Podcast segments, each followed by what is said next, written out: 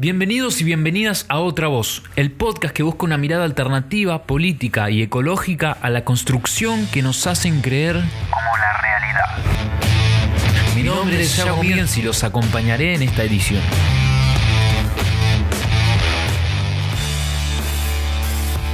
Comunidades en Movimiento. La edición que pretende recuperar los testimonios y voces de quienes sostienen la lucha en el territorio de Chubut.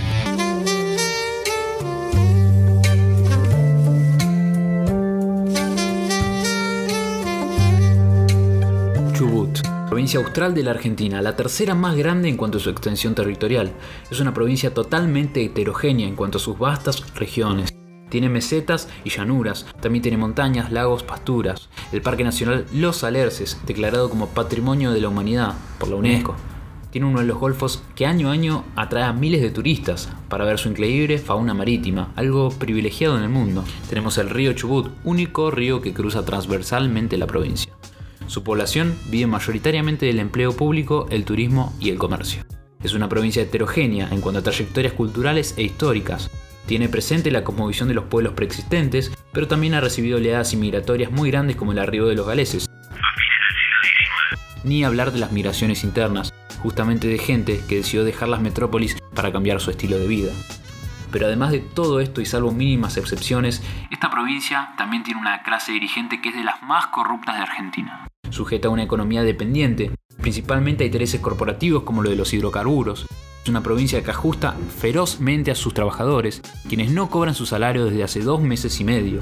El poder difícilmente se ha despegado del dasnevismo desde 2003, y donde por lo general la clase política y dirigente ha optado por el enriquecimiento propio y el resguardo de los intereses de las enormes empresas que reprimerizan la economía, a punto de volverla un nuevo colonialismo. Por eso hoy, en este cuarto capítulo de Comunidades les presento Chubut, crisis de representatividad, corrupción y conflictos socioambientales.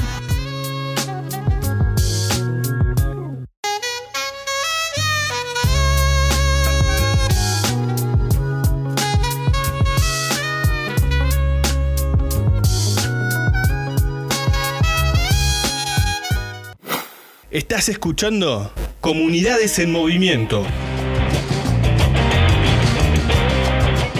Bienvenidos y bienvenidas a otro capítulo de Comunidades en Movimiento. Mi nombre es Yago Miguens y quisiera arrancar este capítulo dándoles un dato contextual a quienes no conozcan la situación actual de Chubut. La provincia lleva tres años sin completar el ciclo lectivo con el mínimo de días de clases estipulados. Desde hace años vienen denunciando la falta de obras públicas tanto en salud como en educación. Actualmente no hay novedades del retorno a clases. El gobierno lleva dos meses y medio sin pagar los salarios, en lo que respecta al 50% de la masa salarial activa y al 60% de los y las jubiladas. En Chubut se autorizó a que funcionen los casinos bajo un estricto protocolo. Sin embargo, poco y nada se sabe sobre la reanudación de las clases o el cumplimiento de obras públicas en las instituciones precarizadas e ilícitamente que tanto se demanda. En el boletín oficial no publican nada desde hace una semana, también porque no le pagan a quienes deberían hacerlo. Pero, ¿qué hay detrás de la crisis social, económica y potencialmente ambiental detrás de una provincia que dice ser rica en recursos, pero pobre a nivel administrativo y en clase dirigente? Según un filósofo contemporáneo alemán, existen hechos y no interpretaciones, así que ahí les va la mía. Endeudamiento, déficit fiscal, para comprender la crisis actual de Chubut, tenemos que entender que es una de las provincias que más deuda contrajo en estos últimos 10 años. El déficit fiscal mensual de esta provincia oscila entre los 2.500 millones y 2.900 millones de pesos, lo cual recae directamente sobre el salario de las y los trabajadores públicos, pero no solamente sobre ellos, sino que impactan toda la población, afectando también a los demás sectores.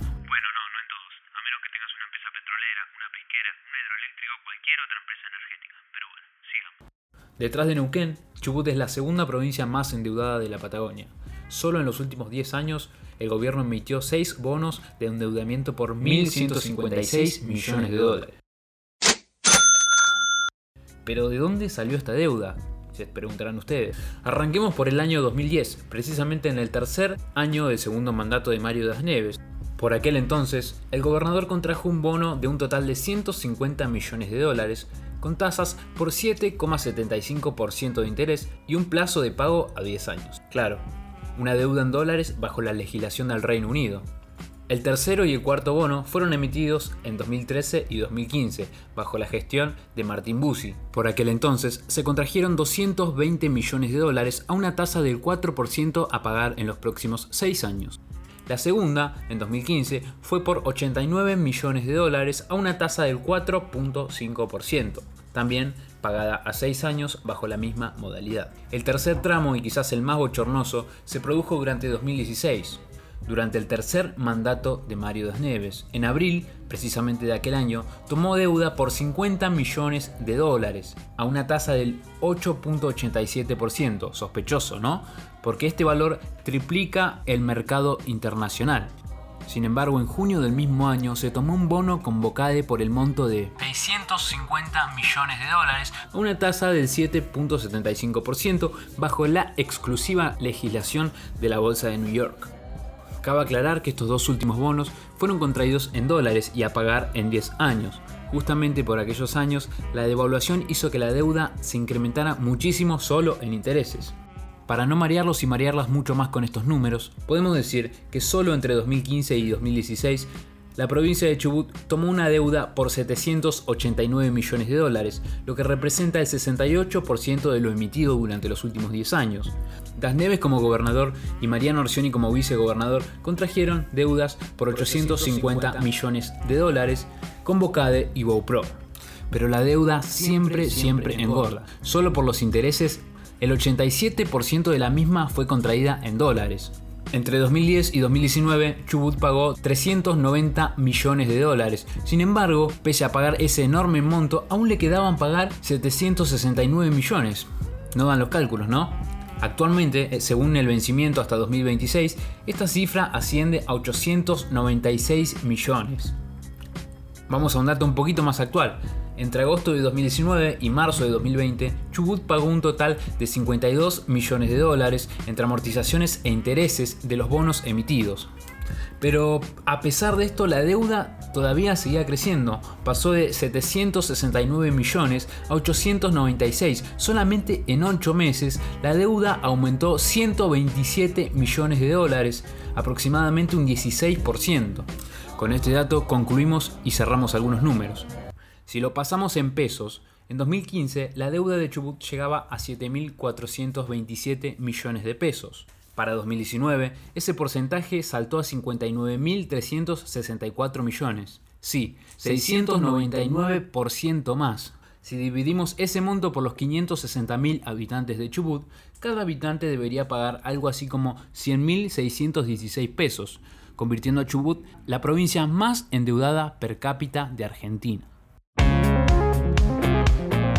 Y ahora sí, el dato más actual quizás se remite al pasado 7 de agosto, cuando el Ejecutivo aprobó en legislatura el proyecto de ley para el reperfilamiento de la deuda externa de la provincia, algo sumamente cuestionado por la población y los distintos sectores de trabajadores y trabajadoras, ya que la misma deuda presenta un carácter totalmente fraudulento y ahora le digo por qué.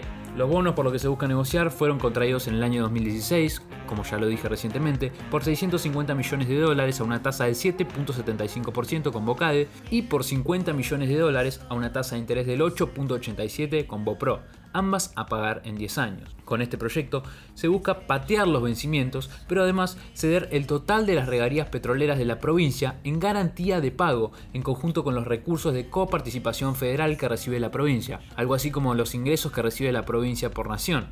En este marco, el gobierno chubutense pagó desde 2016 hasta 2020 nada más que intereses de la misma deuda y pretenden posponer el pago que comenzaría a realizarse a partir de 2023. Por si tenías alguna duda de que no les importa comprometer el futuro de las y los chubutenses. Pero lo más curioso es que por confidencialidad nadie sabe quiénes son los acreedores o en qué se gastó el dinero contraído. Lo que sí sabemos es que nada esta deuda benefició a las y los chubutenses, quienes hoy se ven ahorcados económicamente por esta deuda totalmente fraudulenta algo sumamente sospechoso y por lo cual valdría la pena aunque sea hacerse las siguientes preguntas. ¿Quiénes se beneficiarían con el endeudamiento de la provincia y su crisis? ¿Quiénes son los que fugan mes a mes millones de dólares evadiendo impuestos? ¿A quién le conviene este escenario, parecido a una doctrina de shock para introducir en la provincia negocios extractivistas como la megaminería, que dicho sea de paso, con las regalías que recaudaría, solo alcanzaría para pagar un poco más del 1% de toda la masa salarial de Chubut? Podrían ser las mismas empresas petroleras, que de ser las acreedoras, conseguirían así quedarse con el total de regalías y ganancias, podrían ser los capitales especulativos, que ya invirtieron en acciones del proyecto Navidad, en fin, no se sabe, aún falta investigar. Insisto con que no hay certeza alguna de quiénes son los acreedores ni qué se hizo con este dinero que supuestamente estaba destinado a obras de infraestructura. Esto me trae a un nuevo ítem que también me gustaría desarrollar.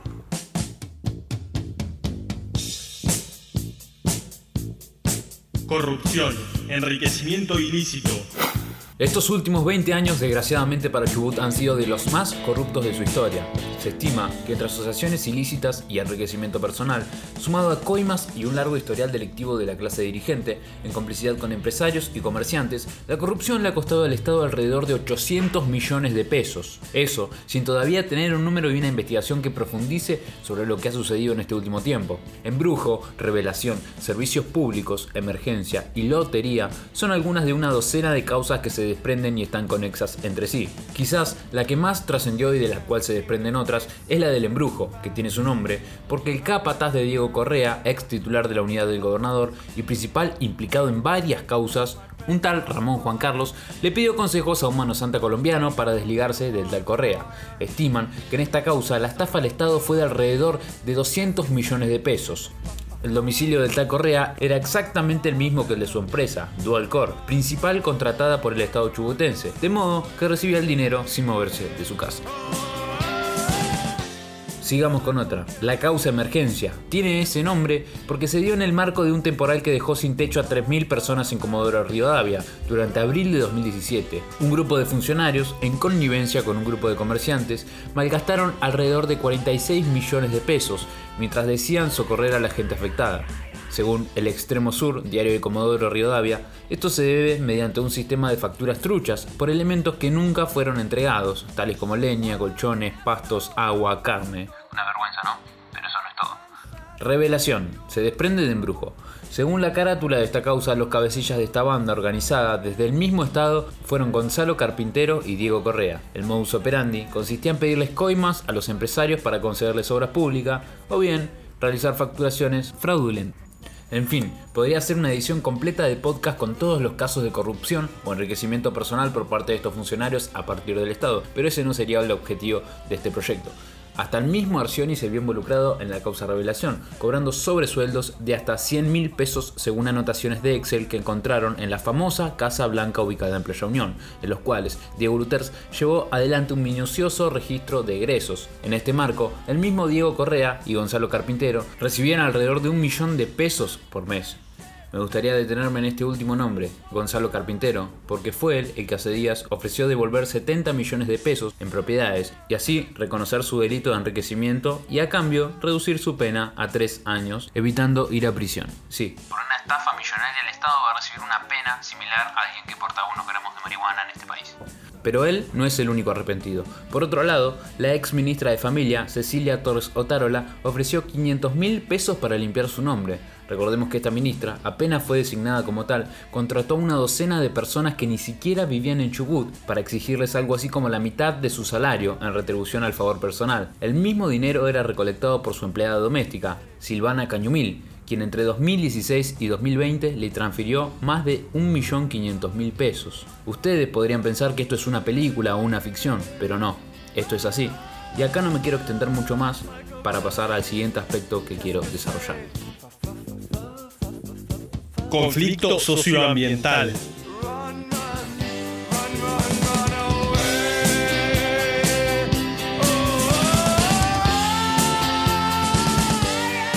Además de la precarización laboral, producto del endeudamiento fraudulento que se acrudece con la corrupción, en Chubut desde hace más o menos dos años y medio se viene respirando lucha.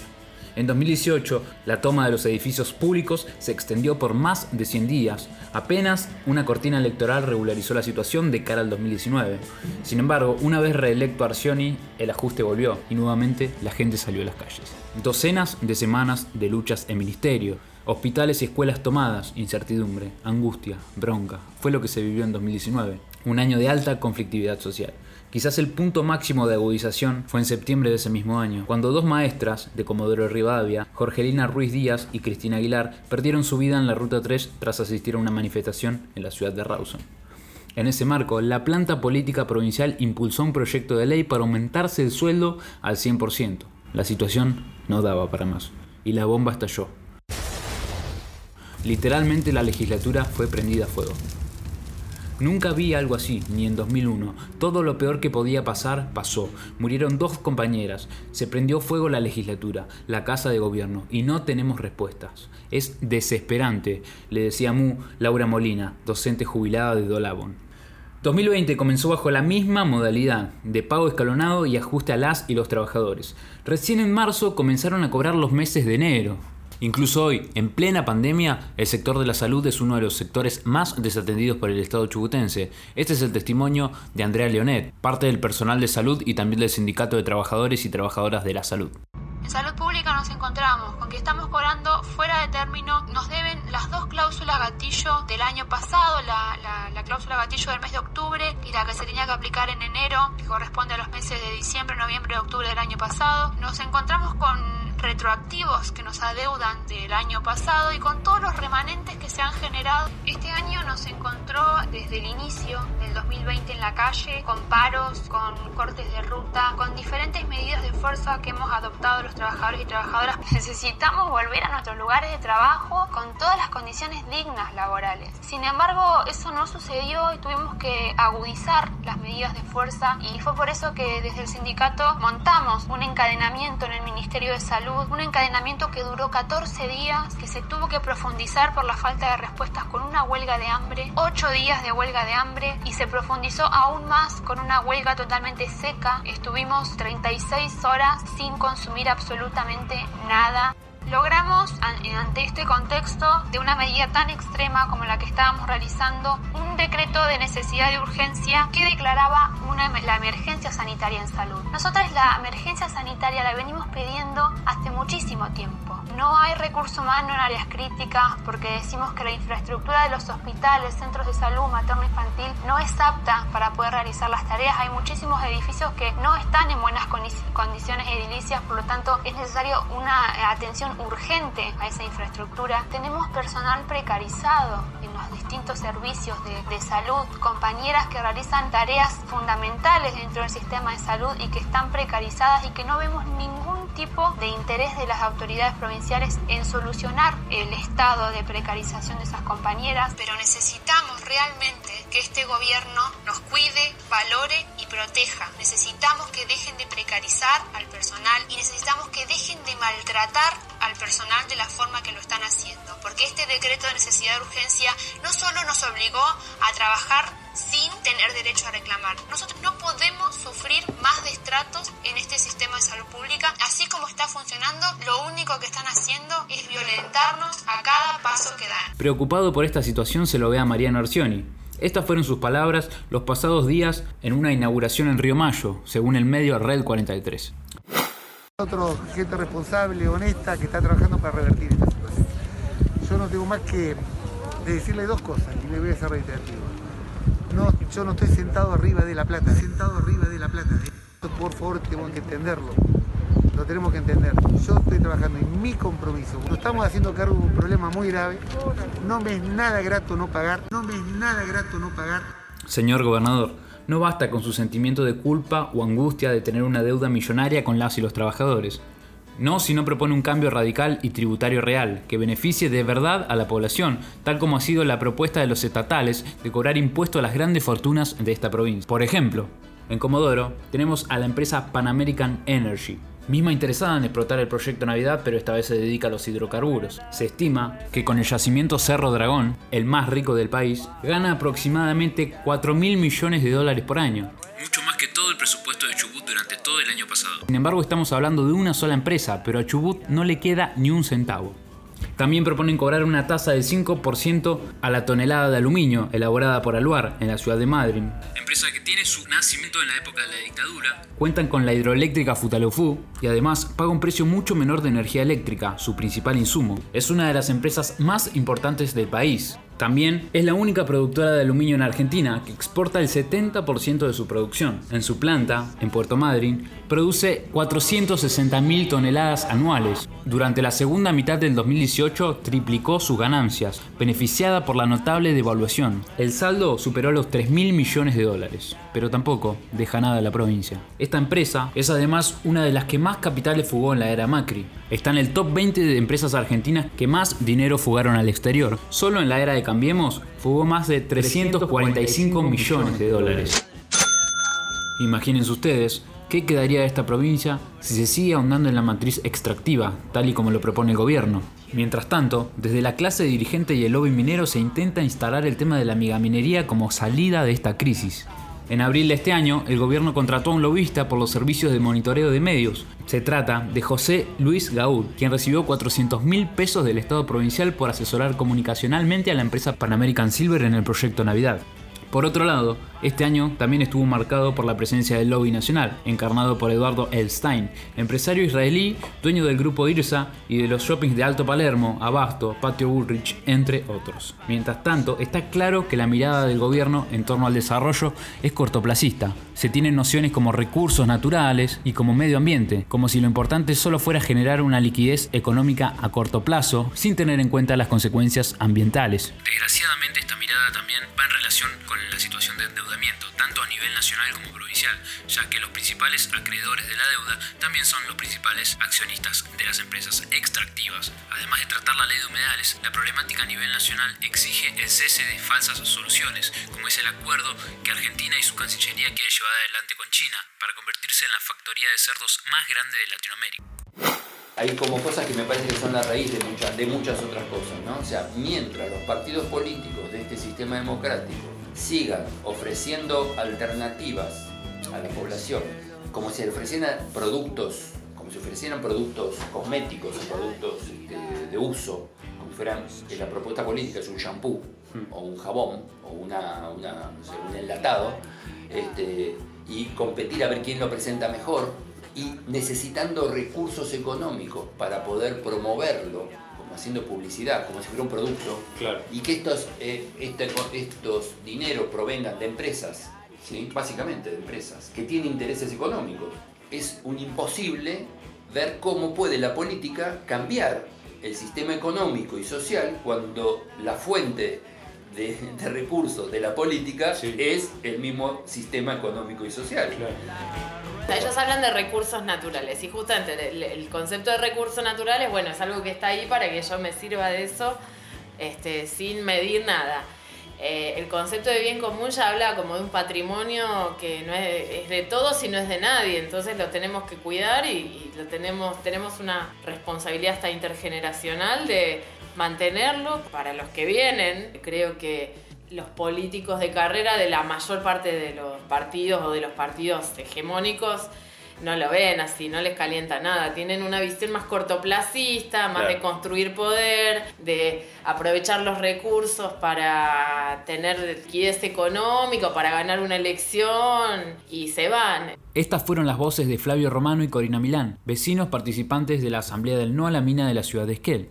No faltan oportunidades para que el discurso en torno a la discusión de la matriz productiva de Chubut no se hable de un debate minero, pese a que la actividad está prohibida por la Ley 5001 hace casi 18 años, pese a tener también una lucha a nivel país ejemplo en lo que respecta a materia socioambiental, con dos iniciativas populares presentadas. Sin embargo, nada parece hacer cambiar de opinión a la clase dirigente. Explotar el recurso, como sea, a fin de tener una mayor inyección de capitales en el menor corto de plazo posible o en lo posible para ganar una elección. Está claro que hay una crisis de representatividad en Chubut.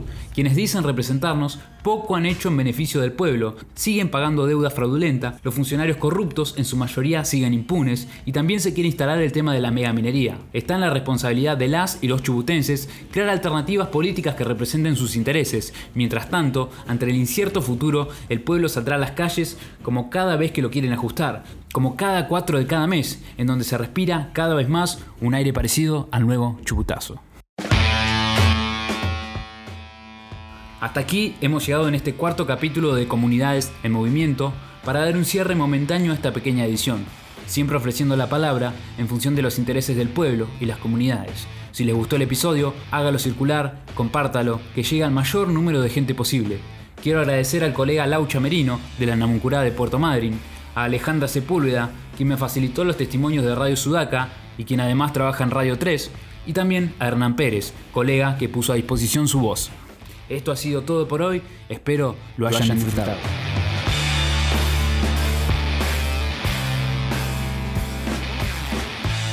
Comunidades en movimiento, algo más que un podcast.